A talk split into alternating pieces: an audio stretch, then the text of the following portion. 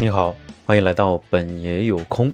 现在开始为你读书，每周工作四小时。上一次的节目呢，我们和大家解释了帕雷托法则，把八十二十的这个法则和每天工作、每周工作四小时的这些 principle 把它结合在一起。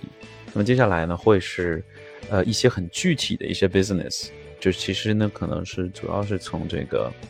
Tim Ferriss 他做的这个生意的角度去讲了，他嗯经过了这个八十二十小时的这个法则之后呢，将它运用到了自己生意当中的几个方面。那么第一个方面呢，就是广告。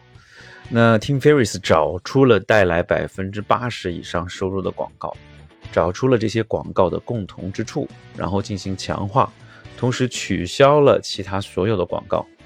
那么广告费用呢，就立即减少了百分之七十，而直接的销售收入在八周之内，从每个月的一点五万美元一下子增加到了二点五万美元，几乎翻倍。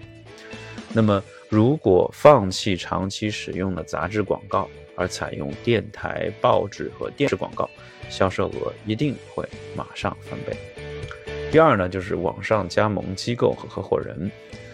Tim Ferriss 解雇了超过二百五十个低产出的网上加盟机构，把其中的一些变成持股形式，从而把精力集中在两个给公司带来百分之九十收入的加盟者的身上。他的时间管理从每周的五到十个小时降到每个月的一个小时。同一个月里，网上合伙人的收入也因此增长了百分之五十以上。放慢步子，记住这一点。大多数事情看上去并没有多大的区别，显得忙碌只是懒惰的一种形式，懒于思考和未经选择的去行动。看上去显得忙碌，通常和无所事事一样，其实是一种低效的行为，而且会让人生厌。做事情有所选择，少做才是通往效率的途径。集中精力做少数重要的事情，其他就不用管了。当然呢，在全新的环境，无论是一份新的工作或者新的创业经历当中，在能够分清主次和重轻重缓急之前呢，你需要花一定时间想清楚什么才是最重要的，把一切都扔到墙上，看看什么能够粘住。仔细选择是整个过程中必须的一部分，但不必花费一个月或者两个月的时间。我们很容易陷入到琐事之中。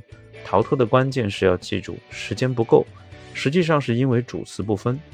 花时间停一停，闻一闻花香，或者像这样数一数豌豆荚。这是一个 recall 啊，因为之前呢，这个帕雷托法则呢，就是在他的花园里面种了豌豆荚，做了实验，对吧？好了，今天就到这里，非常感谢你，我们下次再见喽，拜拜。